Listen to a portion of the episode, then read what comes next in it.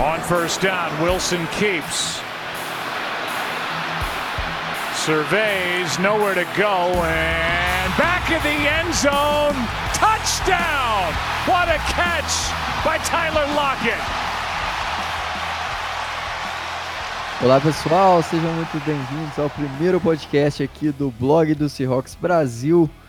Esse é o primeiro podcast desse site maravilhoso, onde a gente vai comentar aqui durante a semana as, os próximos episódios é, sobre as partidas do, do Seahawks, ah, sobre os próximos, fazer uma prévia para o próximo jogo, fazer um recap do jogo anterior, vamos comentar as notícias, criticar, falar mal, vamos também comemorar bastante vitórias, tomara, e sair xingando aí a galera, mas é, esse é o primeiro episódio, então já convido você para seguir é, a gente na sua plataforma favorita, para ficar por dentro de todos os episódios que forem saindo. E eu tô com eles aqui para complementar esse time desse podcast. Tô com Alexandre Castro, o cara que das análises táticas lá do, do blog. Se apresenta aí, Alexandre, fala um pouquinho do que, que a gente pode esperar para esses próximos episódios do podcast. E aí, galera, sejam bem-vindos ao primeiro Razocast da vida do Seahawks Brasil. É... Isso aqui também está sendo uma experiência para a gente e, como a gente sempre fala, no... o que mais importa para a gente é a opinião do torcedor. Então, vocês vão estar tá junto com a gente aí também, é, ajudando nesses primeiros passos aí. Então, todo o feedback de vocês é fundamental aí a gente. Se vocês querem podcast mais longo, mais curto, então a opinião de vocês é bem importante para a gente, né? E eu passo a palavra para o nosso rei das mídias sociais, Wagner Souza. Fala, Hawks. É esse sotaque arrastado mesmo. Não vai ter Seattle, vai ter Seattle, porque nós somos pernambucanos então, é um prazer imenso, galera, estar junto com vocês. Vamos tentar aqui fazer um podcast de uma forma mais interativa, tentando responder as perguntas de vocês. Desde já, mandar um alô aí para a galera do lá do nosso grupo do WhatsApp, né, o Seahawks BR, né, a galera o Dan, o Darlan Cariaga. Também mandar um abraço lá para a galera do outro grupo do, do WhatsApp, que é o Seattle Seahawks Brasil. E lá tem o Samuel, lá tem o Jamaica, lá tem a Ananda. Então, é, esse projeto aqui é um sonho da gente, que agora está se realizando. E vamos que vamos. Vamos começar esse podcast aí com tudo nesse primeiro episódio. É isso aí. Se... Vamos começar embalado aí. Vocês vão dando feedback pra gente, a gente vai tentando melhorar aí a cada dia. A gente essa é, é a primeira experiência nossa. Eu já tenho um, pouco de bagagem de podcast que eu faço lá com o Golim, mas também é, é uma bagagem pequena ainda. Vocês vão dando as dicas aí e a gente vai tentando melhorar. E para começar, a gente vai responder algumas das perguntas é, que vocês mandaram para a gente pelas nossas mídias sociais, aproveitando já queria convidar vocês a seguirem a gente nas redes sociais, no Twitter, no Instagram e também visitar lá o nosso blog é. Só entrar lá, lá tem vários textos de sobre tudo do, no, do nosso time aí e é só ir lá conferir. E a nossa primeira pergunta de hoje, vamos começar com essa parte de perguntas, é a respeito do draft. É, o que, que vocês acham que Seattle deveria draftar no próximo draft? Qual a posição que vocês acham que a gente deveria draftar? É, se for de draft, tem que ser com o Alexandre. O cara manja. Não sei muito. disso não, mas vamos dar a minha opinião aí. É... Eu acho que a posição que Seattle está mais carente hoje é, na, a maioria das pessoas diria que era right tackle, por causa de Fed. Mas eu diria offensive tackle em geral. É, Dwayne, não pelo desempenho de Dwayne Brown, né? Mas tem que lembrar que Dwayne Brown já não é mais nenhuma criança. Ele, nessas duas ou três semanas, se não falha a memória, tá tendo problemas com é, lesão no bíceps. Então, quando o jogador começa a se machucar ou jogar machucado, ele começa a meio que se desestimular de, de se manter na carreira, né? E pode ser que ele esteja fazendo esse ano o último esforço dele, né? Então, essa classe vem recheada de, de bons nomes na, na posição de offensive tackle, né? Então, dá para sobrar, mesmo a esperança da gente é que Seattle vai escolher no fim da primeira rodada. Então, mesmo assim, daria para escolher um bom nome. Lá, né? Talvez também escolher algum defensive back, porque sofrer com o Tedrick Thompson tá um pouco complicado, mas vida que segue. Seriam essas duas prioridades que eu daria: offensive tackle e. Calma, tackle. que o menino Marquise Blé tá chegando, hein? Só uma vez. também tem que achar, entrando até nessa, nessa discussão aí, é, um dos fatores de que Blair foi escolhido é pelo fato dele poder jogar tanto como strong safety como free safety, né? Na entrevista de hoje, é, Pete Carroll falou que ele vai ficar como free safety, mas também é uma época de, vai ser um período de é, adaptação, né? vai ser um período de adaptação aí. Aí tu sabe também se ele vai vir tão bem assim no, nessa, nessa posição. O que para mim não mudarem Bradley McDougall de posição, tá ótimo. Eu acho que na próxima draft é, nós vamos ter uma classe muito completa de, de defensive back, né? Então, eu acho que dependendo de quem tiver disponível lá na escolha de Seattle, tomara que seja 32. é, mas que dependendo, acho que talvez consiga um bom nome aí na, na posição de defensive back. É, eu sigo aí com a. A voz do povo é a voz de Deus, né? O povo pede uma OL decente, né? Então, a nossa expectativa é que de fato venha um cara que nos dê mais segurança, né? até porque, pelo fato é que Alexandre falou, né? É, Deone Brown tá há dois jogos aí sentindo bíceps, já não é um cara novinho, já há longas temporadas na NFL, então certamente, e até nos próprios, nas próprias publicações, né? É, o próprio Alexandre sempre fala, né? De estar tá pegando alguém para estar tá aprendendo com ele e ser o possível sucessor. Né? Então eu sigo aí nessa linha aí que seja um cara da linha ofensiva. Vamos lá para agora para a segunda pergunta. A pergunta é: o começo da temporada surpreende? E na opinião de vocês, podemos brigar por bye ou a nossa disputa será mesmo por wild, wild card?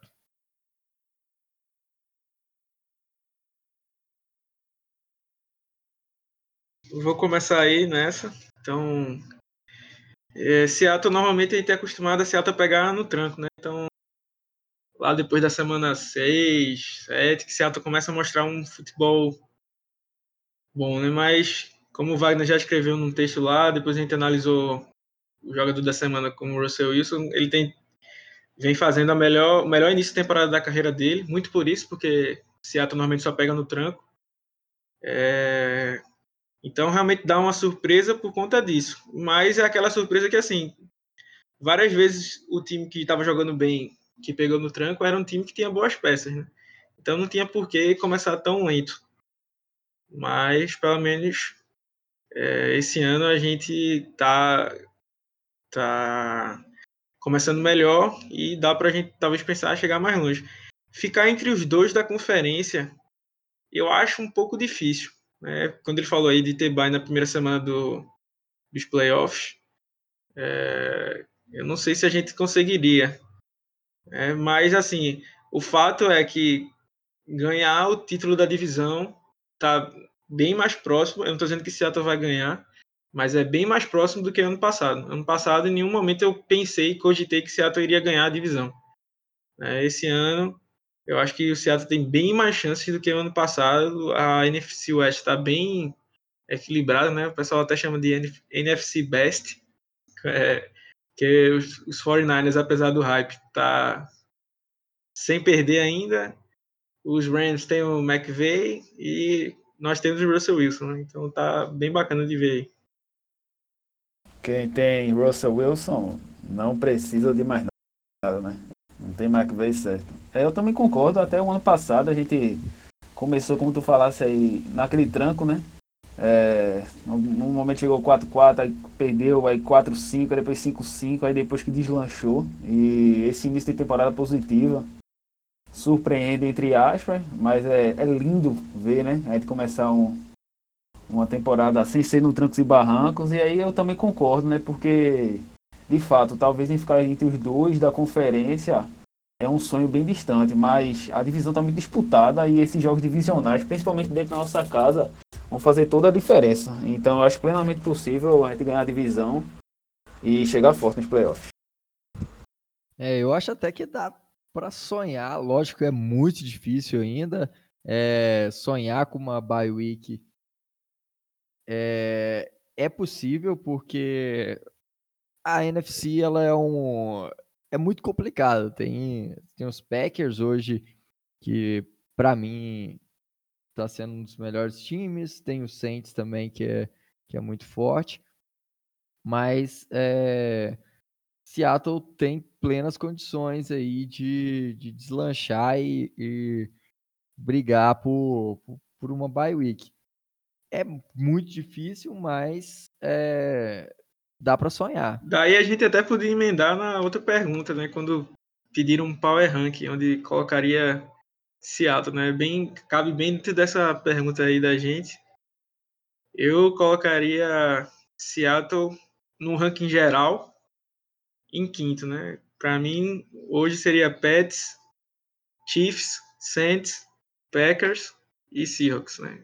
Apesar do Saints estar sem, eu tô contando o Saints com o Drew Brees, né? Já que Ted Bridgewater está conseguindo vitórias na ausência dele, então Drew Brees quando voltar vai voltar com o time bem. E os Packers e os Seahawks, eu é, acho eles bem parecidos, porque tem dois ótimos quarterbacks. É, apesar de Russell estar jogando mais do que Aaron Rodgers nessa temporada. E tem assim, uma hora a defesa aparece, outra hora a defesa dá um apagão, o time tem um apagão e perde pro pros, pros Saints, né? Como foi o Seattle perder para os Saints. É, outra hora o ataque dos Packers funciona dois quartos contra os Vikings e depois some. Então são dois times muito bons, com peças boas, mas às vezes são meio inconstantes. Então eu colocaria Seattle no geral em quinto. Então, olhando do ponto de vista só da nossa conferência, seria Saints, Packers e Seahawks os, é, sendo possível, o Seattle está na frente dos Packers, né? Então, por isso que eu não cravei Seattle na, na bye, mas ele estaria bem próximo ali. Eu também acho, eu concordo com essa, com essa opinião sua aí. É, acho que quinto seria um bom número. E Seattle vem crescendo no, na temporada, começou sofrendo naquele primeiro jogo contra os contra o, os Bengals, depois melhorou um pouquinho contra os Steelers. É... Aí teve a derrota contra os Saints, mas depois já, já melhorou muito contra o, os Cardinals e na última semana foi uma afirmação, assim, apesar do time ter tido alguns erros, mas enfrentou o primeiro adversário realmente forte e conseguiu mostrar que tem um time forte para brigar dentro de, da divisão e dentro até da, da conferência. É, eu vou seguir com vocês, relatores, também coloco o Seattle em quinto. É, é, não muda em nada aí, Pets, né, Chiefs, Saint Packers e, e nós. E só uma coisa a comentar é que o Chiefs, né, com o, o menino prodígio, todo cuidado é pouco porque até alguns especialistas, olha aí, especialista da ESPN, é até perigoso falar isso. Mas é, o time do Chiefs fica dependendo de sempre Marrones tirar um coelho da cartola, né? De fazer mais de 40 pontos, 30 pontos no jogo e a defesa ceder mais de 20, 25. Então a gente pôde perceber aí contra os Colts que a, se a defesa não ajudar o Marrones, vai ter essas derrotas cá e acolá. Então só foi um adendo mesmo, mas eu concordo aí com o Power Rank do Block Seahawks Brasil. E o, na última semana ainda falou do Mahomes aí, o Mahomes ainda sentiu o tornozelo e eu acho que não é nada grave, mas É, é uma coisa complicada, porque você viu o Kenilton aí, teve a lesão em tornozelo no início da, no, na pré-temporada e teve o início de temporada bem abaixo. Hoje nem tá como, como titular mais, porque tá se recuperando da lesão. E, e teve um início de temporada bem abaixo do normal. Ele até teve uma interceptação, né, o Mahomes, mas a arbitragem acabou voltando.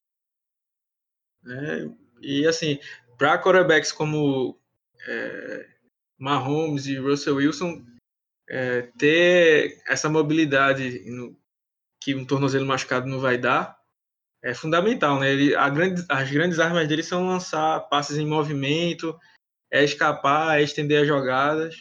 Né? Então, acho que há uns três anos atrás, é, uns três anos, o Russell Wilson teve uma lesão contra os 49ers e passou, Seattle sofreu um pouco naquela temporada porque o Russell Wilson ainda não estava bem, né? Só depois de um jogo contra os Bills, foi até um jogo bem legal de, de se assistir, é, que ele voltou, pareceu estar recuperado, né? Mas a gente vê o quanto é, uma lesão, por mais que não seja uma lesão que tire o jogador né, da, da partida, pode atrapalhar né, né, nesse caso. É claro que o, tornozelo vai atrapalhar qualquer quarterback para plantar o pé e fazer o passe, mas, por exemplo, uma lesão dessa, que não seja de tirar o jogador da partida, vai atrapalhar muito mais um é, Russell Wilson, Aaron Rodgers ou Patrick Mahomes da vida do que um Philip Rivers ou Tom Brady. Então, é uma, um, realmente um ponto para se prestar atenção. É, total. E aí vamos para a nossa quinta pergunta, que com uma provável saída do IFED ano que vem, lembrando que ele Seattle não exerceu a opção de quinto ano do contrato dele de calor, então ele é free agent no ano que vem. Com ele livre, é, nós vamos ter um espaço no elenco é, tem alguém hoje que pode substituir ele de imediato? Ou isso, essa é uma necessidade que a gente vai ter que buscar no draft? Eu sou a favor da gente pegar um cone e colocar no lugar. Para mim já está bem substituído. Sem mais comentários. Aí também a voz da torcida, né? É, apesar do nosso treinador dizer que que Fred tá jogando o fino da bola, o, o melhor futebol da carreira dele, o que eu expliquei até lá no grupo, né?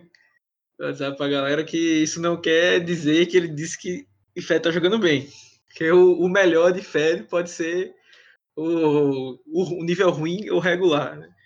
Mas falando um pouco mais sério, né? Marco Jones teve uma boa partida, né? Contra os. Ele é, foi escolhido como offensive tackle. Ele era left tackle lá em, em Ohio State. É, ano passado, ele tinha ganhado a, a vaga para IFED na pré-temporada, mas ele se machucou no jogo contra os Colts e passou o resto da temporada inteira fora, né? Por isso que IFED conseguiu se manter como titular. Mas já até o cargo de IFED estava é, balançado, né?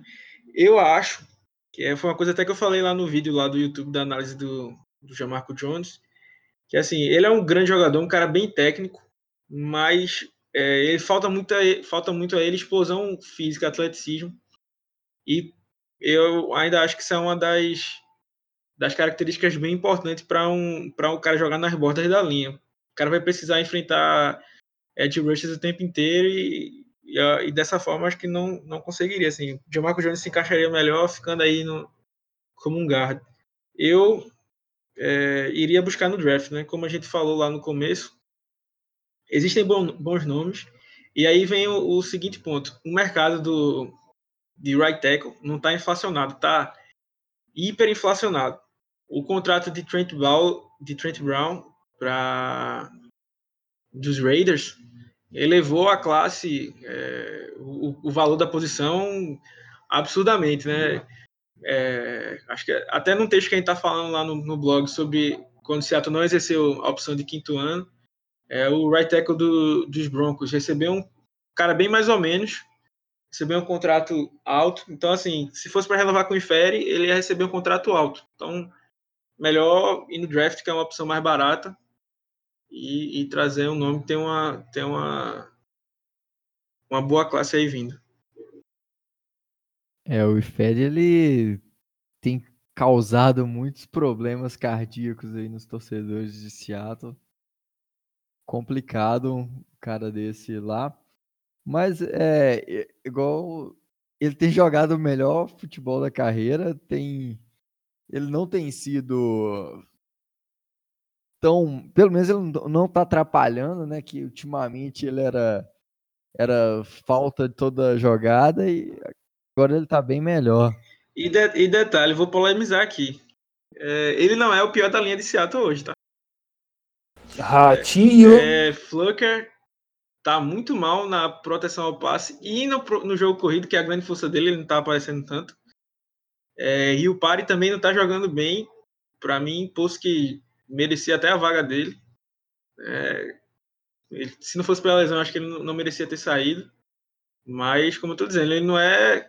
Até o próprio Justin Britt, que era um, um bom é, center, né? Tava até vendo hoje, soltei lá no, no Twitter é, na, na, análise do, dos stats dele, entre os 32 centers, Justin Brint é o número 30. Então, existe até uma grande possibilidade dele ser cortado no final da temporada ou trocado, porque ele tem um cap de 9 milhões ano que vem, 8 milhões alguma coisa, né? Aproximadamente 9 milhões. E para jogar num desempenho de 30 de 32, é melhor você pegar um, um, um cara bem mais barato e para estar tá desempenhando essa função aí. É, eu, eu concordo aí, é melhor o cara ir buscar uma opção mais barata. No, aí, o nosso Capcom também tá lá, essas coisas, né? Lá no, no blog tem algumas matérias demonstrando até o, o quanto que tem ainda, né, de cap. E o iFed é, é aquele cara que, pô, tá dando tudo certo no jogo pô, o Seattle tá massa, tá fazendo jogadas sensacionais, mas pô, tem que ter um alívio cômico pro erro, né? Que aí vai acontecer com a IFED. Mas aí eu também concordo com vocês que ele não é o pior, e não é, acho que não é nem polêmica. É, são fatos que ele, atualmente ele não é o pior da linha ofensiva. Só que a gente já está acostumado a tudo que dá errado na linha ofensiva a gente culpar ele, né? Ele é o famoso bode expiatório. Mas, é, como opção, eu também acho que o Jean Marcão da Massa, o Jean Marcão Jones, também deve jogar de guarda, até porque a vida. É, talvez esse jogo contra o Rams tenha sido uma exceção, né? A gente não sabe. O cara nunca tinha jogado. E aí de repente entra e faz uma, uma partida sensacional. Sensacional foi muito, né? Uma partida boa. Aí pô, o cara se, se, se destacou, bota o wipe lá em cima. Mas eu acho que a solução, solução entre aspas, porque se a gente escolher um cara pro lugar de iFed na primeira rodada, a gente sabe que vai, vai dar errado porque esse Seattle não sabe escolher, né? Na primeira rodada. Então é melhor que a gente escolher uma, um cara da, da linha ofensiva lá para a terceira, quarta rodada do, do draft para dar certo. É, eu também acho isso aí que a gente tem que tentar estudar alguém no draft aí para ver se aparece alguém legal para pelo menos não atrapalhar e para proteger melhor o Russell Wilson. Vamos lá para a sexta pergunta de hoje. Caso Schottenheimer seja demitido ao final da temporada, quais seriam as suas apostas para o cargo de Offensive Coordinator? Está havendo uma evolução do Schottenheimer? E quanto, quanto isso é, é quanto é justo criticá-lo a partir do, do momento que a, que a OL não colabora? O piso do Schottenheimer é tão baixo a ponto de negligenciar algumas peças que temos. É, e por último, e o teto é o suficiente para trazer à tona uma potência ofensiva que no, no, no papel a gente tem? É, só antes de começar, a Alexandre se debruçar sobre o nosso, nosso coordenador aí, um dado interessante é que ele ainda continua, né? O Seattle continua como o melhor time na, na red zone, né? Ele tem cerca de 76,5% de aproveitamento. É o melhor time. Ele estava empatado com o Dallas, mas após dessa semana 5, o Dallas caiu ali mais ou menos para a quarta colocação e o Seattle continua na primeira colocação. Outro dado interessante é que lá nos cinco primeiros jogos em 2018, é, nós corremos cerca de 612 jardas. É, nesses cinco primeiros jogos de 2019, nós corremos basicamente igual, essa foi 613. Mas a grande diferença está no passe. Né? As jogadas de passe lá em 2018 elas contabilizaram 969 jardas. Mas agora, em 2019, nós já contabilizamos 1.328 jardas aéreas. Então, o, aquilo que a gente reclamava tanto, né, do famoso run pass, é, pode estar tá chegando ao fim. É um, tipo, primeiro só explicando que a gente está dando crédito, vamos dizer assim, de quem fez a pergunta, porque como teve muita pergunta, a gente está juntando algumas que tinham temas semelhantes para dar para a gente tentar responder todo mundo. Daí, voltando para a pergunta, é, o Schottenheimer fez uma temporada, a temporada passada dele foi muito ruim. Assim, tirando o trabalho dele da Red Zone ano passado, que foi uma força dele, por mais que é. Porque assim, quando a gente acha um motivo ruim, como o Wagner falou aí, por exemplo, a linha ofensiva tá ruim. Às vezes você nem presta atenção em quem foi, mas você vai dizer, ah, foi, foi culpa do IFED. Mesma coisa, ah, o ataque não entrou, ah, foi culpa do de Schottenheimer que não chamou a jogada certa. Só que quantas vezes a gente viu no começo do jogo, foi só ver o começo do jogo contra os, os Rams. É, primeiro drive de Seattle, dava o snap na bola, Aaron Donald já estava em cima, ou de Chris Carson ou de Russell Wilson. O coordenador ofensivo vai fazer o quê? Ele não tem opção. Entendeu? Então, assim, Schottenheimer, querendo ou não, já sei que a gente tem raiva, eu, eu mesmo preferiria um outro corredor ofensivo, mas tem que ser dar a César o que é de César, né? É, tem que, é, como o Wagner falou aí, a gente é o melhor time na, na Red Zone, ele vem usando mais o Russell Wilson, que era o grande problema dele, né, que não fazia sentido a gente ter o, o quarterback mais, mais caro. O Russell Wilson vale isso, tá? Só para deixar um, parêntese aqui. Mas não adianta nada você pagar esse salário e não está usando o cara. E é, o Russell Wilson está lançando muitas jardas aí, pelos dados que Wagner falou, 400 jardas a mais do que, do que ano passado. Isso é bem dizer um jogo a mais. É como se tivesse feito mais, mais um jogo do que fez esse ano, do que fez ano passado. Então, é, isso vem do, vem do talento de Russell Wilson, vem do, do talento que está ao lado dele, mas a gente tem que dizer também que quando dá certo, quando dá errado é culpa de Schottenheimer. Mas quando dá certo também é culpa de Schottenheimer. É, também é, no caso, crédito para Schottenheimer. Então a gente tem que, tem que aprender isso. Ele, tá, ele tem colocado é, Russell Wilson em, muitas, é, em muitos matchups favoráveis. Né? Ele tem usado muito Chris Carson se movimentando, é, tanto para receber passe como para indicar qual é o tipo de marcação que está lá do, do, outro lado. É claro que os, os, times hoje também se ajustam a esse tipo de motion antes da jogada, né? mas isso já é um, um, um artifício. E ele tem chamado é, bons conceitos né? É, para esse tipo de, de, de jogada. Né? Então, assim, basicamente dando um resumo da, dessas perguntas aí, é, o a temporada do ano passado do Schottenheimer realmente foi bem abaixo.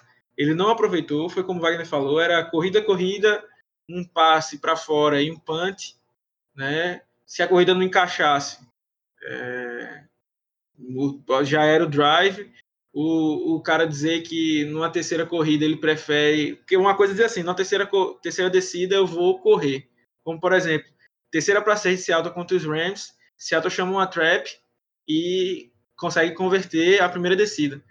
Mas quem ficou maluco naquela hora quando o Chris Carson pegou na bola? Era, pô, velho, o cara vai correr na terceira descida, velho. Uma coisa é você montar a jogada para passar, não. Outra coisa é dar aquela entrevista que o Schottenheimer deu dizer que não, eu vou correr para deixar o meu Panther numa melhor posição. Aí, isso aí realmente é uma, uma, opção bem, bem medíocre, assim. Mas ele vem fazendo uma boa temporada esse ano, vem tá, vem tendo um melhor encaixe com o Russell Wilson, isso é muito bom para a gente, né? Então, vamos criticar na hora que tem que criticar, mas vamos também bater palma na hora de bater palma, né? E abrindo só um parêntese aí no começo da pergunta, falando sobre bons nomes para cargo de, de Offensive Coordinator. É, tem um cara que eu gosto e eu acho que muita gente gosta, é, mas que ele já tem uma ótima relação com o Schottenheimer, com o Carey, com o Seattle Seahawks. Ele teve até no training camp de Seattle esse ano e no ano passado. É Lincoln Riley. Ele é o técnico do, de Oklahoma ele que transformou Baker, Baker Mayfield em é, vencedor do Heisman. é, Kyler Murray, investidor do Heisman, os dois em primeira, primeira escolha. Ele tem um ataque absurdamente criativo, inclusive até tá, tá para sair no blog esses dias. Estou precisando juntar algumas jogadas, mas tem jogadas no playbook de Seattle que são vindas de, de Oklahoma. Então, assim, o sonho da minha vida é que quando o Pete Carroll se aposentar, é, Lincoln Riley assumisse.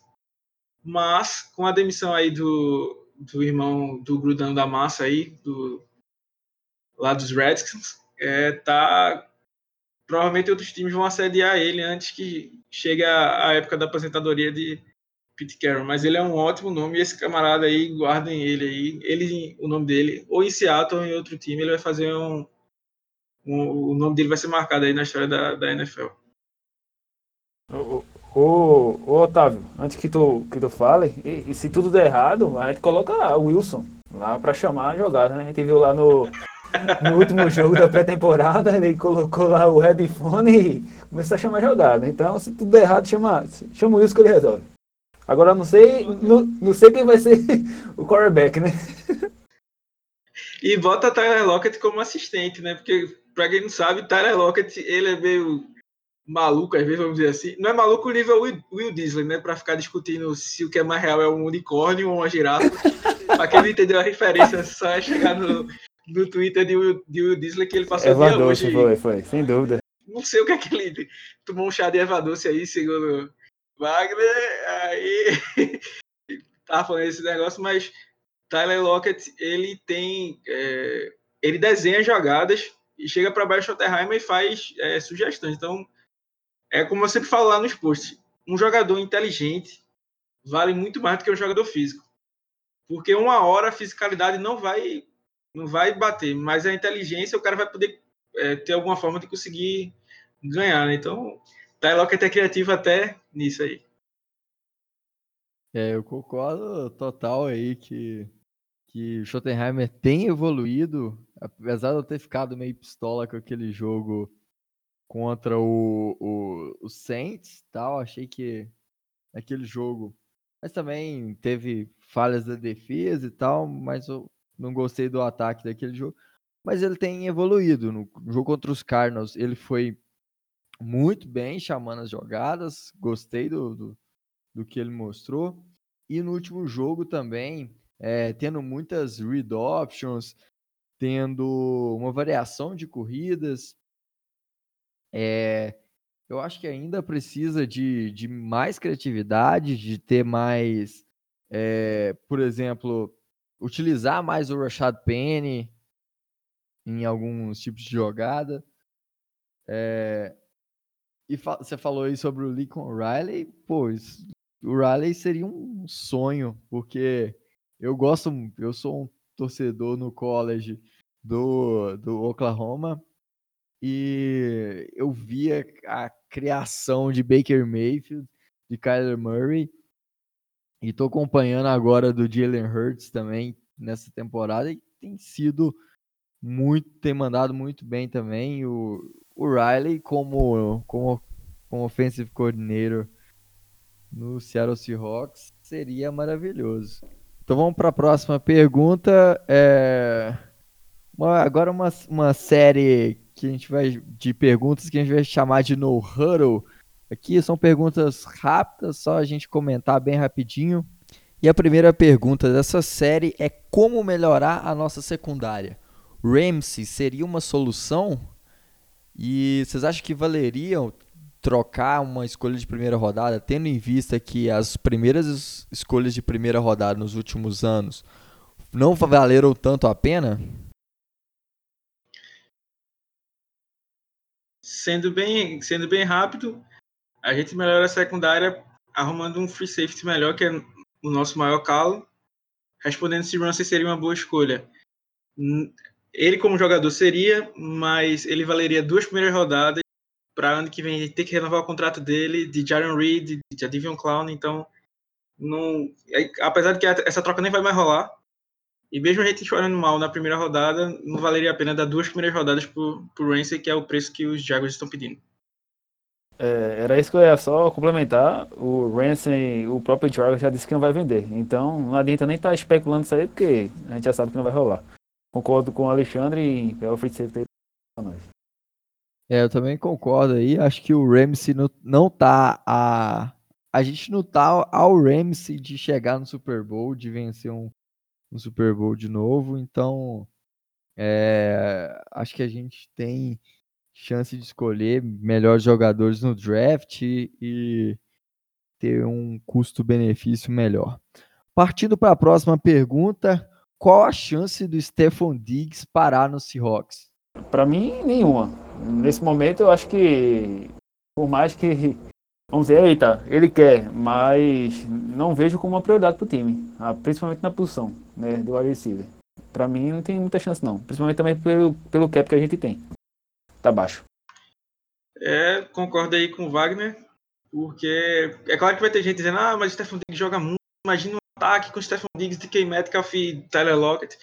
Claro que tem que ter três recebedores, mas veja, a gente tem que ter Tyler Lockett, que é um recebedor razoavelmente caro, já teve renovado, Stephen Diggs, né, e Stephen Diggs em campo ia tirar mais snaps ou mais alvos de DK Metcalf e de Will Disley, né? Então, eu acho que. E ele também não seria um jogador barato, porque se a gente fosse pegar um, um Stefan Diggs por terceira ou quarta rodada, aí, ok, beleza, pode trazer, mas não vai, não vai ser esse o preço dele, vai ser um preço caro, que é o preço que ele merece. Então, acho que o time teria outras prioridades, como eu falei, por exemplo, de, de free safety, para cuidar do que é, gastar no Stefan, no Stefan Diggs na posição de recebedor que a gente está bem. Eu acho que não tem nem o que comentar, não. Acho que é, eu concordo total com vocês. Acho que Stefan Diggs não não não seria uma, uma não valeria o custo, ainda mais porque a gente está tranquilo na posição de, de recebedor, tem o Disley aí se despontando, de DK Metcalf, e ainda tem o Tyler Lockett, que é nosso alvo de segurança, então não seria um, um ganho tão grande. É, nona pergunta: Wilson se aposenta em Seattle? Oh, se depender da gente, ele se aposenta, vira head coach, vai evoluindo e vira o novo presidente. Com certeza. Inclusive, ele já comprou até parte lá do Seattle Sounders, né? Que é do futebol normal, o soccer lá. E o cara é apaixonado pô, pela cidade. O cara ama a cidade, ama tudo isso aqui e chegou a ser até ridículo eu lembro na, na época da renovação dele dizendo que é, Ciara não gostava de Seattle. De Seattle, eita, pô, falei Seattle, é, foi mal. Não gostava de Seattle e que ela queria ir para Las Vegas, era Miami, alguma coisa assim, né? Uma viagem. Mas o cara se aposenta. Nova pô. York. Nova York, né? Pronto. É, então o cara vai se aposentar, pô, em Seattle. Não tenho, eu não tenho nem dúvida disso. Só se ele não quiser, mas ele quer. Então, eu falei vou nem acrescentar nada. Wagner foi se depender de todos os torcedores, ele vai estar lá. O contrato dele já é longo. Ele gosta muito da cidade, é muito identificado com a cidade, né? Então, ele é muito grato, né? Quem viu lá o vídeo dele chorando é, na homenagem a Paul Allen, é, vê o quanto ele gosta da, da organização e quanto ele é grato, né? Que, o, que muito joga, o que é muito difícil de achar em, em jogadores de hoje. É, não tem nem que comentar também. Acho que é que se depender da gente, o Russell Wilson fica lá para sempre. E o Russell Wilson é, o, é, a maior, já é a maior estrela da história do, do nosso time, então é, ele tem que ficar lá e ele e vale a pena ele se manter lá por muitos anos. Só, só, só rapidinho, é, é, hoje a, os perfis da NFL Brasil postaram lá, né? É, aquela frase do técnico de, de Wilson né, na, no college, dizendo que com esse tamanho ele não seria jogador do, da NFL, né? E eu até comentei lá que o cara não só se tornou um quarterback, mas se tornou o cara da franquia, se tornou um, um, um jogador excepcional, um cara fora de campo exemplar e que, se depender da gente, como a gente já falou aí, o cara não vai sair de Seattle mais nunca. É isso. Só para complementar. É só dando um spoiler aí, eu tô fazendo uma pesquisa e escrevendo um texto que em breve vai sair lá no blog sobre o que que os scoutings não viram no Russell Wilson, que ele caiu para a terceira rodada, e mostrando também um pouco sobre a evolução dele lá em Seattle. E em breve aí vai estar tá lá no blog, fica ligado que vai sair. Só um, só um spoiler do spoiler. Para quem não acompanhava draft na, na época, ou não sabe, só para vocês terem noção do que aconteceu, vocês foi escolhido na terceira rodada. Detalhe: os Jaguars escolheram um Panther na frente de Russell Wilson e o Denver Broncos escolheu Brock Osweiler na frente de Russell Wilson. Então, aí daí você já percebe que esse draft não teve nada de certo. Seattle agradece, né? E bola para frente. É, e a próxima pergunta é a respeito de, de quarterback. Então, é, por que que Seattle não usa, não faz o QB sneak em descida para uma jada ou para polegadas? Resposta simples, porque ele quer ganhar o Super Bowl. Porque é, o Russell Wilson não tem é, realmente é, o tamanho dele não impede ele de ser um bom quarterback mas ele não, não tem o, o físico para ficar no, nesse combate o tempo todo. Você não vai ver Drew Brees fazendo QB sneak o tempo todo, Kyler Murray fazendo isso, Baker Mayfield ou, ou, ou o próprio Russell Wilson. Né? É, normalmente o QB sneak é mais para um, um, um quarterback um pouco mais, mais forte, né? Por isso que a gente vê Tom Brady, que é um, um grande mestre nessa, nessa área. Carson Wentz está indo muito bem também né? nisso aí. É, e é uma posição que você acaba expondo muito o seu quarterback, o cara tem que saber bem fazer isso, senão não adianta, né? Teve o jogo Washington Redskins e Chicago Bears, que Casey Keenum foi fazer uma, um QB sneak numa quarta para um, sofreu fumble, acabou o jogo do, dos Redskins, que, que já estava difícil, aí acabou de vez. Então, assim, você tem que preservar o seu maior, o seu maior valor, né? Então, para que ficar. Não que seja uma jogada tão arriscada assim, como eu estou dizendo, mas como o Russell Wilson é um quarterback menor, né, é um que não, não é acostumado, nunca foi acostumado a fazer isso, né, seria expor, expor o jogador demais a, ao contato. Só complementando, em relação a expor Russell Wilson ou não, a gente já ficou com receio na, no jogo que o Montinho lá quase que, que fere nosso jogador, sei lá, ia dar uma lesão nele ali. Na, quando repetiu a imagem, mostrou o replay, a gente ficou com medo. Imagina o cara fazendo o QB sneak. Não, vai ser muita emoção, dá não. É, eu também acho que é melhor deixar Russell Wilson quietinho lá. Às vezes ele corre, ganha umas jardas, dá o slide tranquilo. É, então acho que tem que manter ele assim também. Para fechar essa sessão de perguntas, nós temos a nossa última que é quais os possíveis motivos para a queda de rendimento de Bob Wagner em relação à temporada passada, temporada maravilhosa que ele fez no ano passado. E essa temporada teve uma queda de rendimento. E quais são os motivos para isso? É, só antes que a Alexandre fale, é, o interessante é que a gente vê a queda de rendimento dele, porque ele está perdendo vários tecos, mas é, eu não vou lembrar agora exatamente se foi contra os Rams ou contra o Saints, enfim, eu não vou lembrar, mas ele quebrou o recorde de tackle, né, na, na carreira. Em um jogo desse ele fez 18 tackles, mas a quantidade não está sendo a qualidade. Eu estava conversando até com o Otávio antes da gente começar a gravar, que essa... É, até porque é difícil falar mal do... É quase uma heresia, vamos dizer assim, falar de Bob Wagner, que é uma uma unanimidade, né? Mas, é, inclusive, tem gente que não aceita que eu realmente não tenho uma quantidade de, de, de tecos que ele errou, mas eu acho que foi coisa de um ou dois. Um jogo na temporada 5, na semana 5, sendo que na, na temporada passada ele só perdeu um teco, né? Que eu não gosto nem de lembrar, que foi naquele jogo contra os Cowboys. Mas só disso aí você percebe que ele não está com, com, um bom ângulo. Uma coisa que eu estava conversando com o Otávio, que é uma suspeita minha, eu vou até olhar, assistir de novo os jogos para tentar dar uma olhada nisso, é que Seattle, que é até uma parte que o pessoal está reclamando muito, está jogando muito em base defense, com quatro defensive linemen e três linebackers. Só que a gente não está jogando puramente nisso. É... Wright e Kendrick estão com um trabalho contra o jogo corrido bem maior e o Bob Wagner está acabando ficando um pouco mais sobrecarregado no, na cobertura, né? No jogo, com, pior do que os tackles que ele perdeu, né? Foi o, o touchdown de, de Cooper Cup no, no finalzinho do, do, do segundo quarto, que era, era a responsabilidade de, de Bob Wagner. Eu falei até lá no, no vídeo que tem análise dessa, dessa jogada, explicando direitinho. Então ele, ele falhou umas duas vezes nesse lance, né, nesse, nesse jogo, na marcação. Eu acho que talvez ele ele nunca foi acostumado a jogar com três linebackers o tempo inteiro, assim, ou pelo menos a maior parte do tempo como ele está jogando, né?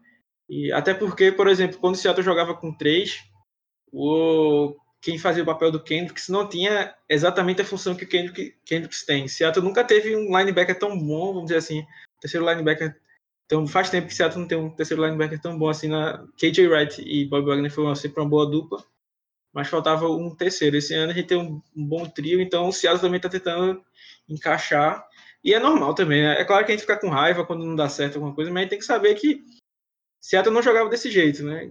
É, acho que no texto que Wagner fez lá no blog falando de, de do Cap, acho que ele falou lá que Wright e Kendricks não chegaram a jogar nenhum jogo juntos no ano passado. Ou um jogou, ou o outro jogou.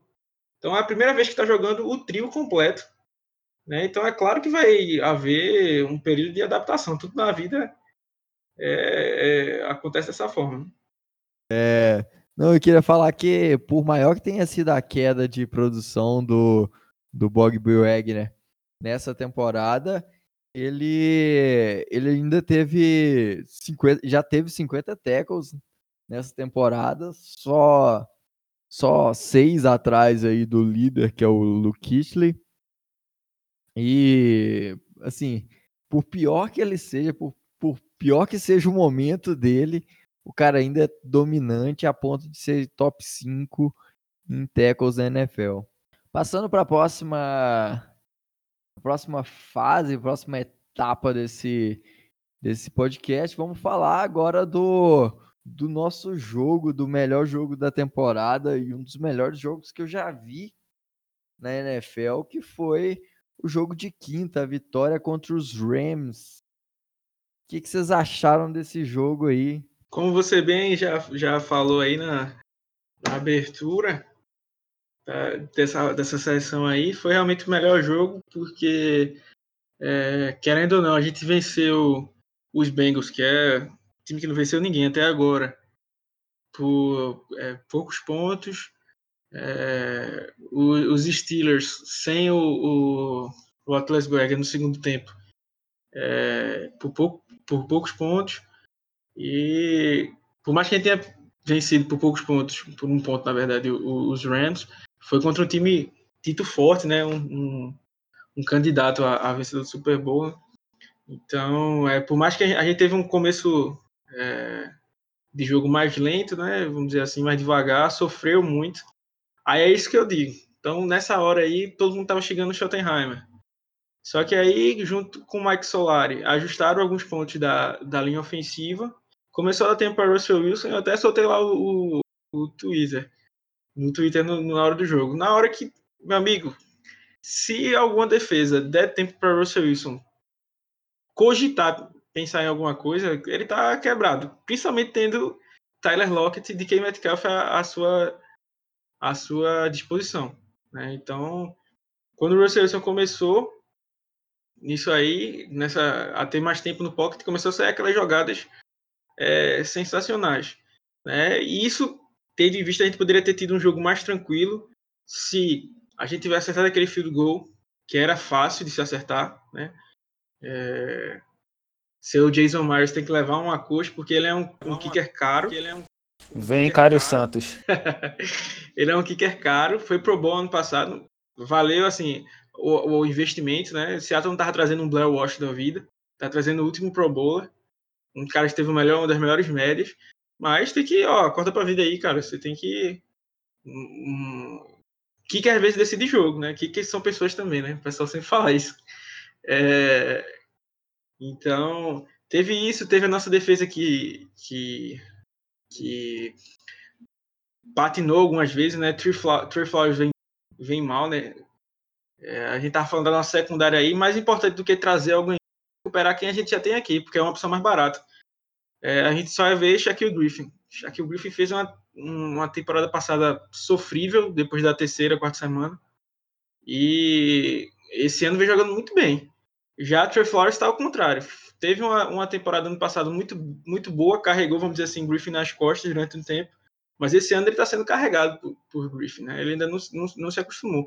Se a gente se recuperar, é, não estou dizendo que a gente tem dois cornerbacks que são all pro, mas são dois cornerbacks que foram, são bons, assim. Se a gente pegar o, o, o auge, vamos dizer assim, de Flowers e o auge de, de Griffin, a gente tem, tem bons, bons cornerbacks. Então a gente precisa é, ajustar isso, né? É, uma coisa que tem que se falar do, é que ah, a gente tem. É, eu vi em algum lugar você falar, não, a, a, o front seven de Seattle só tem nome. Porque não vem gerando muito sexo. Né? Mas é isso que eu estou falando. Quando a gente. É, Seattle tá jogando certo, né? Às vezes a gente tem que, não tem que focar nos números, tem que focar no processo. Não focar no resultado na hora, mas no processo. Quantos passos a gente desviou, quantas pressões, por exemplo, de Adivion Clown, que a galera tá cobrando muito dele. Mas quantas vezes ele recebeu marcação dupla? É porque o pessoal só fala de Aaron Donald quando ele recebe marcação Quantas vezes ele recebeu marcação dupla para outro conseguir infiltrar, né? É, Rasheen Green tá jogando bem esse ano, uma, uma grata surpresa, eu meio que já tinha desistido dele, um cara que eu gostava lá em, US, em USC, mas que foi uma temporada tão ruim no passado que não conseguiu se manter saudável, esse ano se recuperou. Ziguiança tá melhorando agora que tá, tá saudável, né? É, e aí é, vem o, o, seguinte detalhe: depois do jogo contra os Browns, a gente volta com Jaron Reed. Né? A, a linha defensiva jogando do jeito que tá, com a adição de Jaron Reed, pode ser o ingrediente, o elemento que falta para transformar todo esse processo bem feito de pressão, de passe desviado, de é, infiltração nos gaps, em começar a transformar em números. Né? Porque, é, por mais que All Woods, é, tirando aquele, aquele lance bizonho contra os Saints, que ele é, ficou na frente do, do, do Snapper e reviveu a, a campanha deles, ele tem jogado bem, é, principalmente na, no jogo corrido, né? Ele parou Jared Goff na conversão de dois pontos, né? Mas ele não é um, um pass rusher, né? Não é um cara que vai estar tá atrapalhando demais o, o, o QB. Já Jaron Reed, se ele fizer a temporada que ele fez ano passado melhorar, aí as coisas vão complicar para o pessoal. Então é como estou dizendo, a gente tem que ter calma.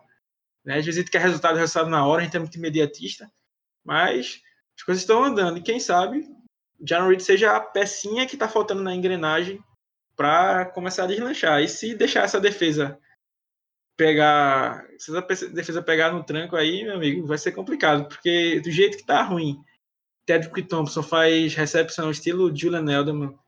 Imagine quando tiver bom Nosso ilustre Tedrick Thompson foi o, o rei da rodada.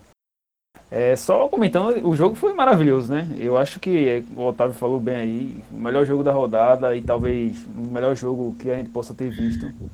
Véi, foi uma explosão assim de emoções que a gente não consegue nem, eu queria, nem eu queria até né? pedir aqui oficialmente desculpas aos meus vizinhos de condomínio, porque quando o Chris Carson dropou aquela bola, depois pegou, eu dei um grito aqui na, na TV, xinguei, depois agradeci Deus. E eu só vi algumas luzes dos apartamentos do lado ligando aí, então peço desculpas desde já aí. É, que foi só meu teste para cardíaco naquele jogo ali, então só deixando aqui é, desculpas de modo oficial. E, e, e, se os torcedores for, e se os teus vizinhos fossem torcedores do, do Rams, aí é que o bicho ia pegar. Mas pelo visto não. É, só complementando aí, você acho que já falou tudo que a gente. Estou com saudade daquela barriga sensual de Aaron Reed, né? Aquela busanfa dele maravilhosa, que sempre aparece nas fotos. E eu tenho certeza que ele vai adicionar muito. Eu, eu, acho, eu até concordo que quando ele voltar, lá na semana 7, vai dar um, um, um, um up, né? O upgrade total aí que a gente tá ah, precisando na defesa, né? Para transformar tanta pressão em números. É, uma, uma, acho que uma coisa que deixou mais chateado a gente no jogo contra os Rams é, foi a, a, como dizer, a facilidade pô, de em dois, três passes é, Jared Goff colocar o time em, em posição de, de field goal. Muitas vezes a gente chegava lá, um, demorava cerca de 5, 6 minutos, 7 minutos para estar tá fazendo a pontuação, fazer um, um, TD. E aí, em um minuto e meio, dois minutos, com vários buracos na nossa secundária, erros de, de, de tecos, ou chegando atrasado, ou até falta, e os, os caras já estavam na linha de 30 jardas de ataque. Eu acho que o que mais chateou, fora a alegria de ter ganho, isso aí eu não quero nem comentar. Mas o que deve ter chateado mais os jogadores foi essa facilidade de em poucos minutos os caras tá na beira da nossa red zone. Né? E, e, só falando sobre o nosso saudoso kicker, o cara tá com um salário maravilhoso, foi pro bowler, mas tá errando em chutinhos aí que sem condições, né? Como o Alexandre falou, eu sei que o cara kicker é pessoa, mas o cara treina para quando for quando a gente precisar utilizá-lo, ele dê conta do recado, né? E a gente tem sentido, claro que não é um Bell Wash da vida, né? Mas a gente não tem sentido, sei lá, 100% né, nele. Mas isso não, isso não vem ao, ao caso. Agora, ele é um, é um grande kicker, né? Eu espero que ele não erre. Não, não, que os erros dele não comprometam, que nem os erros de Cário Santos, né? Que aí foi, foi lastimável. É isso. É, nesse jogo foi. Eu não assisti, não estava assistindo ao vivo. Eu cheguei no finalzinho do, do último quarto e cheguei na, na interceptação do, do Thompson. A hora que eu vi aquela interceptação, eu nem acreditei, porque nem sabia que o, que o Thompson tinha essa capacidade. E depois daquilo, hoje eu já Acho que ele é melhor do que Earl Thomas. É o nosso novo nosso novo okay. membro dessa League of Earl Thomas quem? Who? É. Earl Thomas Who? E aliás, ele ele tá não tá bem muito bem lá nos Ravens nada. Acho pouco. Tem um rancor Tô achando é ruim. Semana 7 tem jogo contra eles no Central League Field, né? Vamos ver se ele vai querer dar dedo pra. Ele não vai ter essa coragem, não, viu? E, e ele vai ser massacrado porque Russell Wilson vai estar tá naquele nível de que Metcalf destruindo. Assim a gente espera, né? Mas é, nesse jogo foi. Eu gostei muito, igual eu já falei antes, é, do, da variação de jogadas que a gente teve ofensiva, de ter muito read option. É, sobre, o, sobre o Schottenheimer, até um momento que eu achei que acho que pouca gente falou, mas achei um momento interessante foi teve uma quarta para um que o time resolveu arriscar.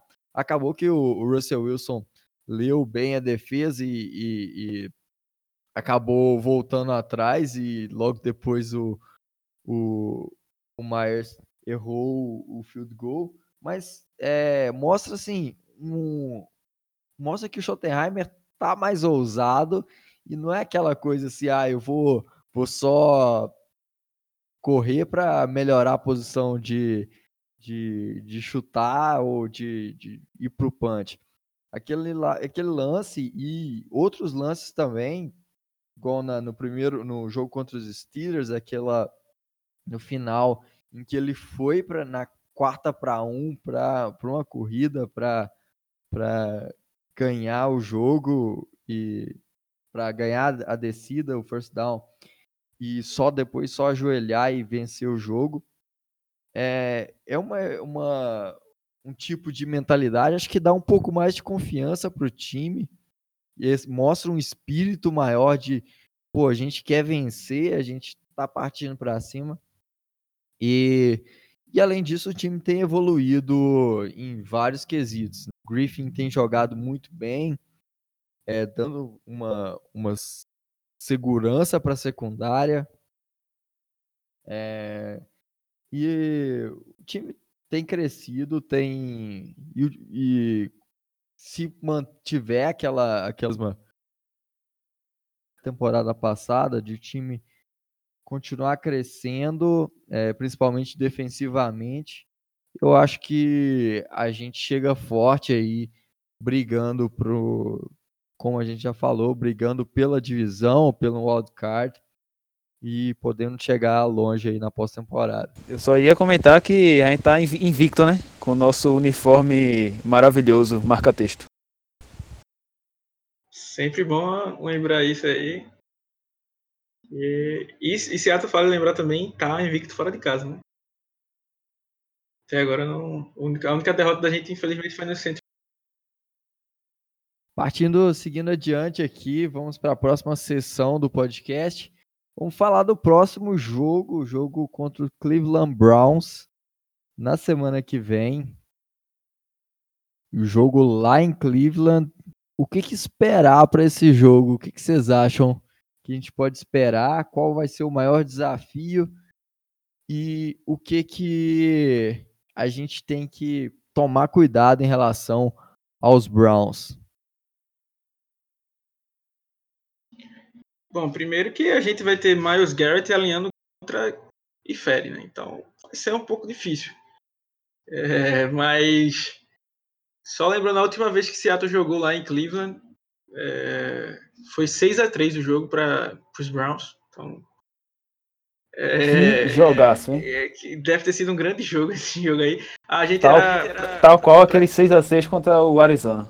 E para quem não sabe, se não me engano, isso foi no ano de 2011 é, nós éramos liderados antes de Russell Wilson por Charles Jesus Whitehurst. É, quem conhecia ele aí, ele só conseguiu fazer três pontos no, nos, nos, Browns. É, foi, eu acho que, o segundo ano de, de Pete Carroll na, com a franquia. E então lá também não é tão fácil jogar. Aí entrando para a parte séria aí, sempre tem que ter aquela quebra-gelo. É, a linha defensiva, uma coisa que tem que ser dita, é o time dos Browns é um time bom. Tem boas peças. Né? Mas, às vezes, não adianta ter todos os ingredientes se quem está no controle ali não faz, não faz a boa comida. Né? É... Baker, Mayfield, Baker Mayfield é um bom quarterback. Não é um quarterback elite, mas é um bom quarterback. É... O que ele precisa deixar de ser é que ele é muito a galera exalta um pouco disso em, em, essa qualidade, quer dizer, que dizem que é qualidade em quarterbacks, que ele é muito egocêntrico, né? Tipo, ah, eu vou conseguir ganhar. É diferente você ser, eu prefiro muito mais um quarterback competitivo, é, como um Tom Brady da vida ou um Russell Wilson, do que um cara que quer que o time ganhe, mas que ele seja o cara que fez o time ganhar especificamente. É, assim, tipo, foi Baker Mayfield que tirou uma jogada da cartola e tal. Né? Então, assim, é, por exemplo, o lance do. Ele, ele precisa saber que ele já está no segundo ano dele, né? O lance do, do primeiro fumble que ele teve no, no, jogo, cara, o offensive tackle, que foi mal aí, parceiro, esqueci teu nome, mas o cara conseguiu derrubar Nick Bolsa, ficou em cima dele, velho. A, o pocket entrou em, em colapso. Joga essa bola fora. O cara quer, quer, os, os 49ers é, pressionaram o jogo inteiro. O cara tava pedindo para levar um sec e eu sofri fumble. Sofreu o fumble. É, então precisa também dar, dar, dar uma ajustada, né? Prestar pressão. Ah, aí entra o nosso caso, né? Eles estão com a linha ofensiva ruim e a gente está com uma linha defensiva que é boa, mas que não está gerando tantos sacks. O que é que esse match aí vai dar? Espero que dê, dê bom aí pra gente, né? Porque, como eu disse, o time dos, dos, dos Browns tem é, Jarvis Landry, ótimo é, recebedor, Odell Beckham Jr., não preciso nem falar. Até o próprio Antônio Callaway, que estava suspenso, que estava conversando com Maria Joana aí antes da pré-temporada. Voltou nesse jogo para dar um drop que deu para interceptação. Mas é um bom corpo de, de recebedores. Tem bom, é, tem David Njoku, ele está machucado, não sei se vai conseguir vir para esse jogo mas tem um bom corpo de, de, de, recebedores, então não é um time que dá para. Menino Chubb. Nick Chubb é, é, exatamente um ótimo corredor, que a gente poderia ter escolhido ele no lugar de Rashad Penny, mas eu não vou falar dessa minha, desse meu rancor, dessa minha mágoa aqui. Já, vou deixar lá para os posts. É, tem Nick Chubb que, que corre muito bem, recebe bem passe, é um cara muito dinâmico, que se encaixa muito bem nesse, nesse, esse time aí dos Browns foi uma ótima escolha para eles. E os Browns têm uma ótima defesa. Principalmente uma linha defensiva, né? Tem Sheldon Richardson, que é um ótimo defensive tackle. Tem Olivier Vernon, que é, é um cara bom, mas que começou a, a, temporada bem também, assim, um pouco melhor do que é o nível dele, mas agora já deu uma, uma regredida. Vamos ver nível ele vai se mostrar. Né? Tem o Miles Garrett, que não precisa nem falar. E tem o Oaken Job, o defensive. Esse Oaken Job é aquele. É, é, é Larry? Larry Oaken Job, isso. É um defensive, tackle muito bom e que é extremamente subestimado. A galera pouco fala dele, é um cara muito bom. Então, assim, a linha defensiva deles é forte. Né? Eles têm uma boa secundária, só que estão machucados. Né? A, a escolha de primeira rodada, Denzel Ward, que é um ótimo cornerback. É, Demarius Randall está machucado. É, então, assim, Seattle tem que entrar e saber que, assim, ó, eles estão desfalcados aí dos melhores jogadores dele, vamos atropelar, né? Porque se der chance para o time ficar vivo, como eu estou dizendo, por mais que tenha essas falhas, o time tem um bom elenco. Então, se bobear, eles vão poder trazer, causar alguma coisa, arrumar alguma, alguma recuperação. Então, assim, competição, é, se dá para fazer 40 a 0 no seu adversário, faça 40 a 0 no seu adversário. Né? Então, é, o time tem que tem que estar tá, tem que estar tá atento a isso e até para calar a boca de alguns críticos, né? Não estou nem falando com direcionando para ninguém, mas assim, por mais que o jogo contra os 49ers tenha sido bem atípico, tem gente colocando, colocando 49ers como segundo melhor time da NFL. Não é o segundo melhor time da, da conferência, o segundo melhor time da, da divisão. O segundo melhor time da NFL. Tem analistas americanos colocando os 49ers como o segundo melhor time da NFL. Isso, isso não existe. Jimmy Garoppolo não é, lança, se não for passar, passe para George Kittle, time ou passe curto para os running backs, ele desanda. Então, não é, é essa coisa toda, mas a galera olha resultado. Então, assim, a galera vai ver, opa, os 49ers passaram o carro no, nos Browns. Se Seattle, por acaso, não vencer ou não vencer desse jeito, a galera vai ficar, opa, será que Seattle é, é isso? Então, até para calar a boca dos críticos, assim, de, de, de quem assiste, Seattle tem que aproveitar não estou subestimando os Browns, tá? Tô, já ressaltei aqui a qualidade dos jogadores, que tem um time bom. Então, assim, é, tem que aproveitar que eles não estão numa boa fase, vão vir pressionados e tentar ganhar esse jogo, que é importante fundamental para as expectativas do, da gente no, no decorrer da, da temporada.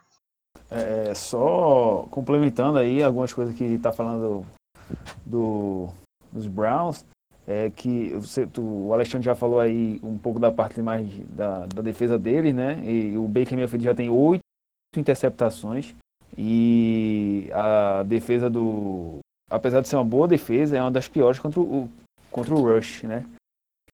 Então eu acho que o, o, o X da questão vai ser pressionar o Baker para que ele tome decisões erradas, né? Como o próprio Alexandre falou aí antes, Pô, em vez do cara jogar a bola para fora, não, ele esperou, sabendo. O cara tá sofrendo sofrendo pressão o jogo todo.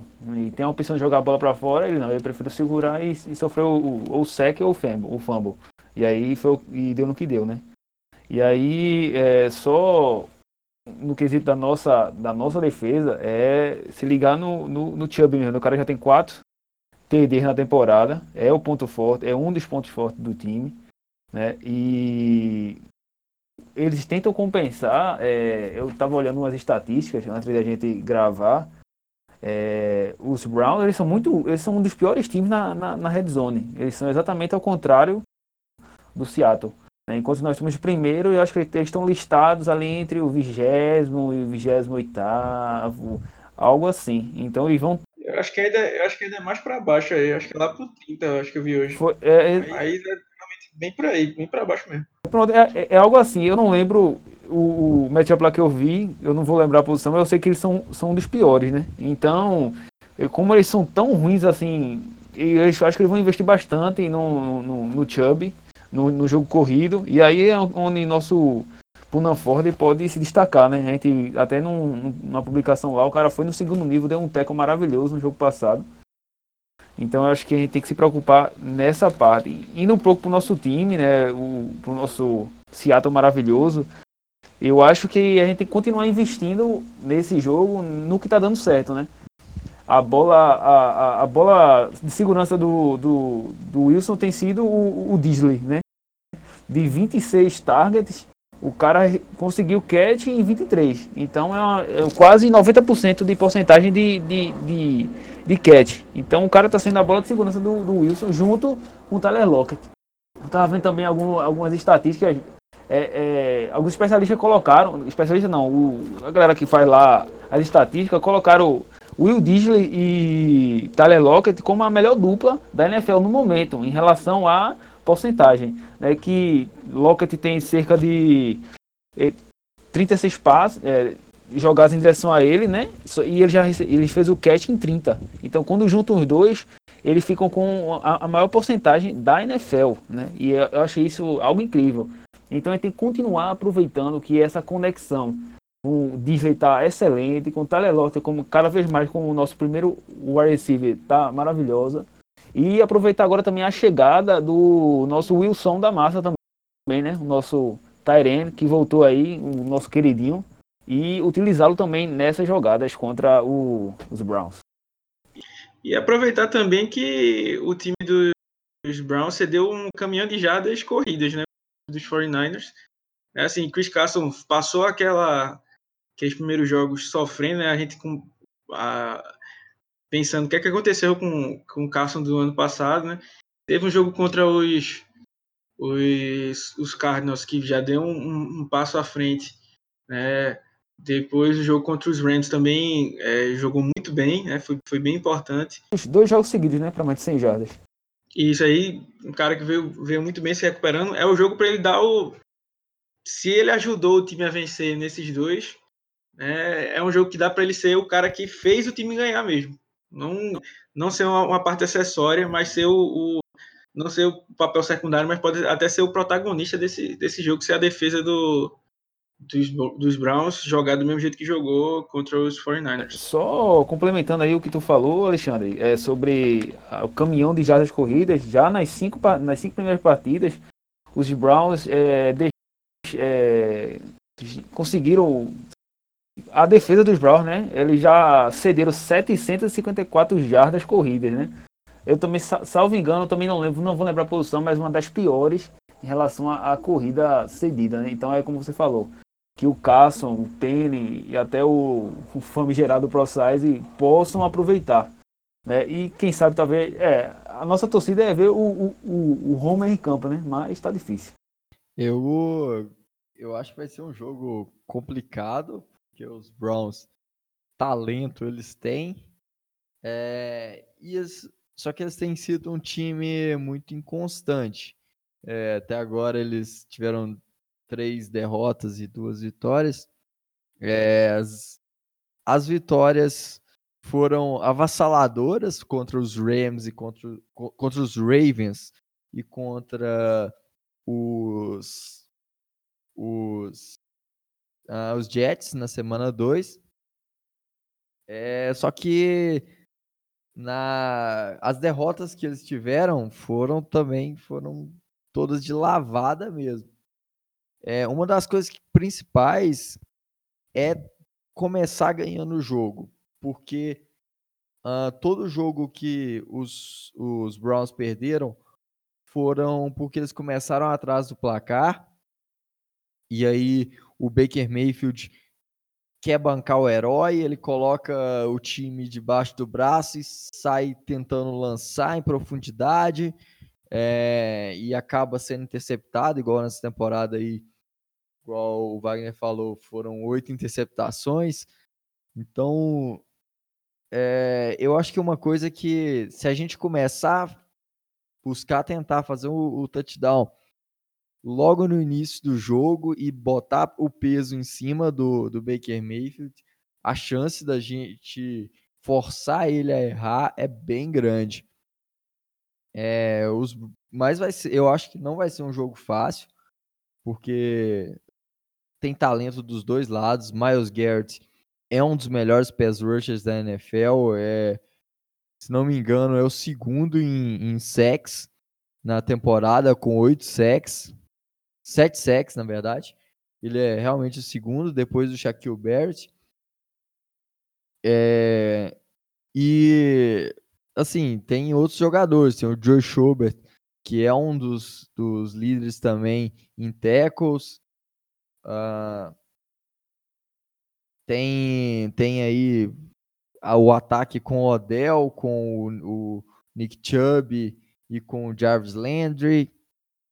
Eu acho que é o, o foco maior, o, o a fórmula para vencer é começar ganhando, colocar a pressão sobre o, o Baker Mayfield e forçar ele a errar, pressionando, utilizando aí o Ensa, o, o Clown, o Puna Ford para pressionar o, o, o Baker e forçar ele a errar, como ele tem feito aí na, nas partes em que ele perdeu.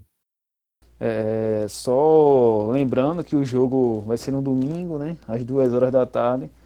E vai ter a transmissão da ESPN Extra. ESPN que está colaborando bastante esse ano com o nosso time. Quase toda semana aí teve jogo transmitido, então. País que vai dar polêmica aí, a galera vai começar modinho, não sei o que. Ela nem entrar nesse mérito aí. Pelo menos o Anthony Curti tá escolhendo nossos jogos, né? Isso é importante frisar. ah, é verdade. O, o Curti é quem decide tudo lá. O, ele é o imperador da ESPN. então, pessoal, chegamos agora na parte final do nosso podcast, onde a gente vai dar alguns palpites a respeito dos jogos dentro da divisão. É, nessa semana a gente tem dois jogos aí envolvendo os times da nossa divisão. O primeiro é um confronto entre os dois é, principais concorrentes a, a, ao título aí juntamente com nós, é, que é o jogo entre Rams e 49ers lá em Los Angeles. E o outro jogo é Cardinals e Falcons em Arizona.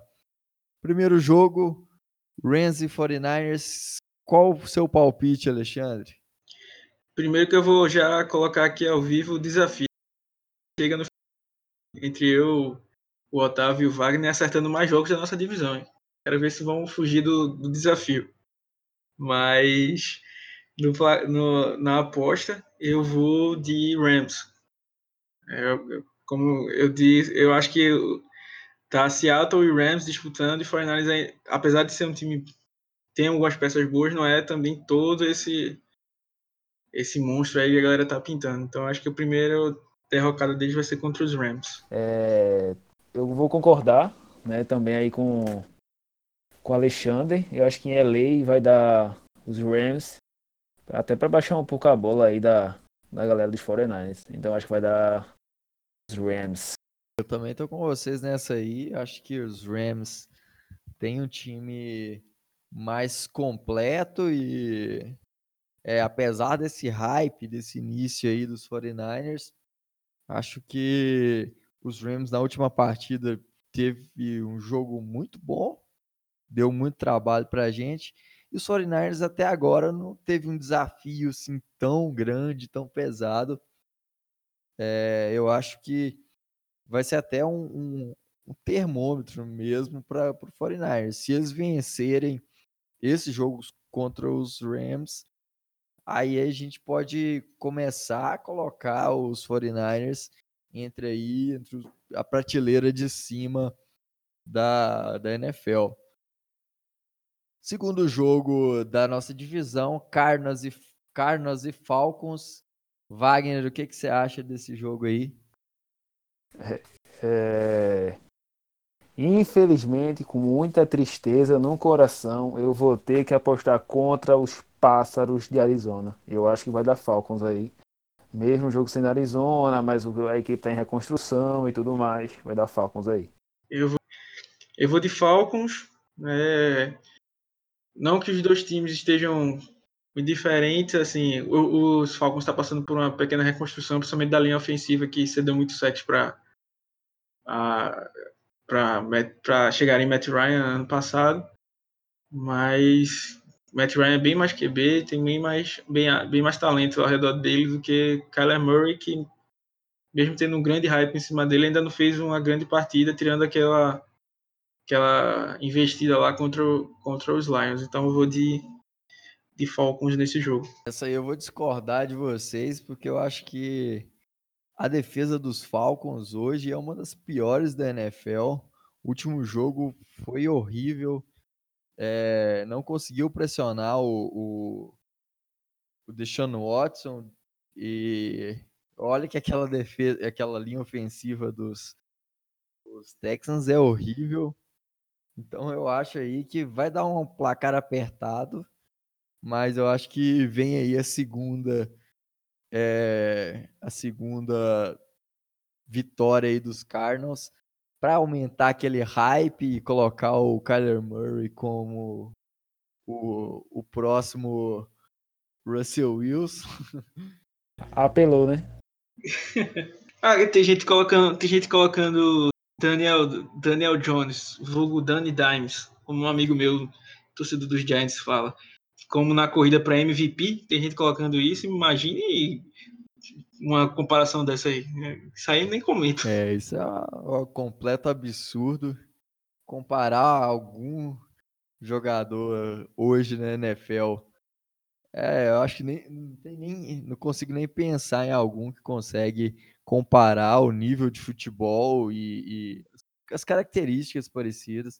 Talvez o Mahomes, mas mesmo assim ainda é diferente da característica do.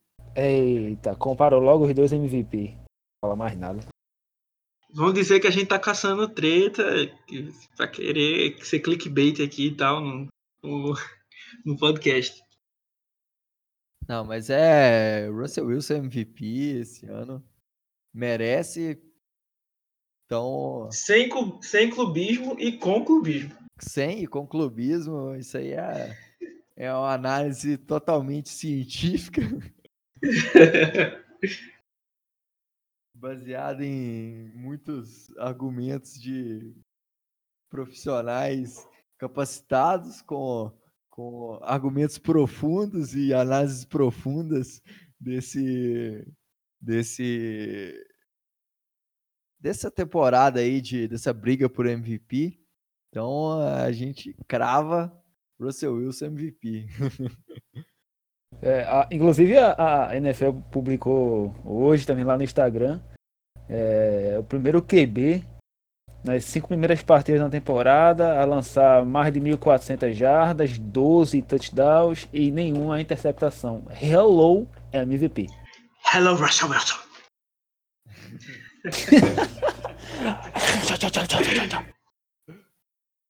então, para finalizar o podcast, quer dar, deixar algum recado aí? Quer dar um, um... Só dar um alô aí para a galera. É, agradecer aí para quem já já acompanha a gente nesse, nesse um ano aí de, de blog. A gente tá Sempre tentando, sempre tentando trazer coisas novas para vocês aí. Agora tá vindo podcast, tá tendo o canal lá no YouTube. Então, é, e como a gente sempre fala, como sempre Alexandre, fala... o próximo o maior youtuber do Brasil. Só que não.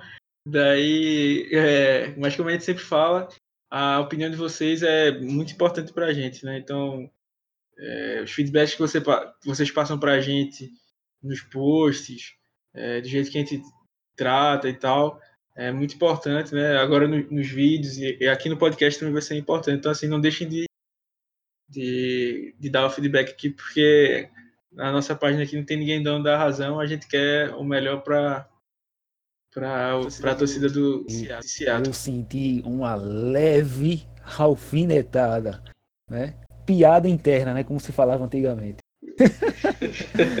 ah, galera, eu só queria agradecer, velho, o apoio de vocês nesse One Day Blog, que culminou né, no nosso primeiro podcast.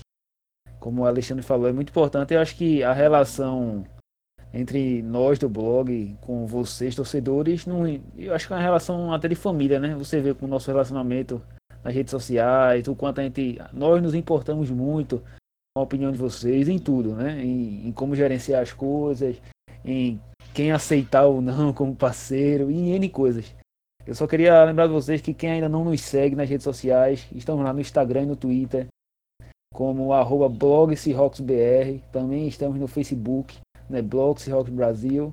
Também estamos lá no YouTube, né, no canal do Alexandre Castro. Os links estão lá no Instagram para quem também quer um link direto. Quem também quiser participar do nosso grupo do WhatsApp, fala conosco, a gente manda o link. E é isso, galera. Só tenho a agradecer e vamos pra frente. Go Hawks. E dá o parabéns, dá o parabéns aí pro nosso, aí pro nosso host, né? É, é, maravilhoso, né? Esse mineiro maravilhoso. Que isso, velho. Que isso. Não, é um prazer. Eu fiquei muito feliz de ser convidado a participar do, tanto escrevendo quanto aqui do podcast. Eu que faço parte do grupo do Seahawks Brasil antes mesmo de de ser alguém conhecido aí no mundo da NFL, antes de estar tá lá com o Golim, lá no podcast do Golim Esportes.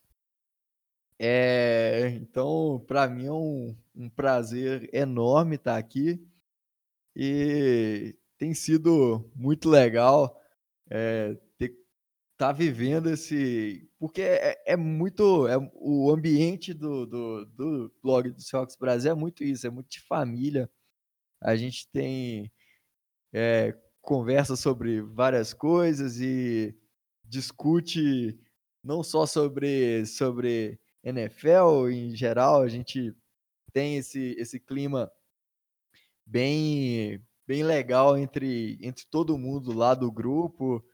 E para quem para quem está ouvindo esse podcast pela primeira vez, já que esse é o primeiro episódio, já, já peço para vocês seguirem esse podcast na sua plataforma favorita. Talvez ele ainda demore ainda chegar em todas, mas a gente vai correr atrás aí para colocar ele no, no Spotify, no no Deezer, no iTunes, Google Podcasts. A gente está correndo atrás para encaixar ele em todas essas plataformas divulgue aí para o seu amigo. Que é Avalie é a gente bem lá, 10 estrelinhas, tudinho. Isso, bota lá cinco estrelas lá no, no iTunes. Deixa seu comentário, a gente lê aqui todo episódio. Se fizer a avaliação cinco estrelas, a gente lê o comentário aqui. E no mais é isso, pessoal. Até semana que vem. Go Rocks! Go Rocks! Go Hawks. Go Hawks, vamos vencer a divisão. Quiçá ser a 32 escolha do draft. Abraço.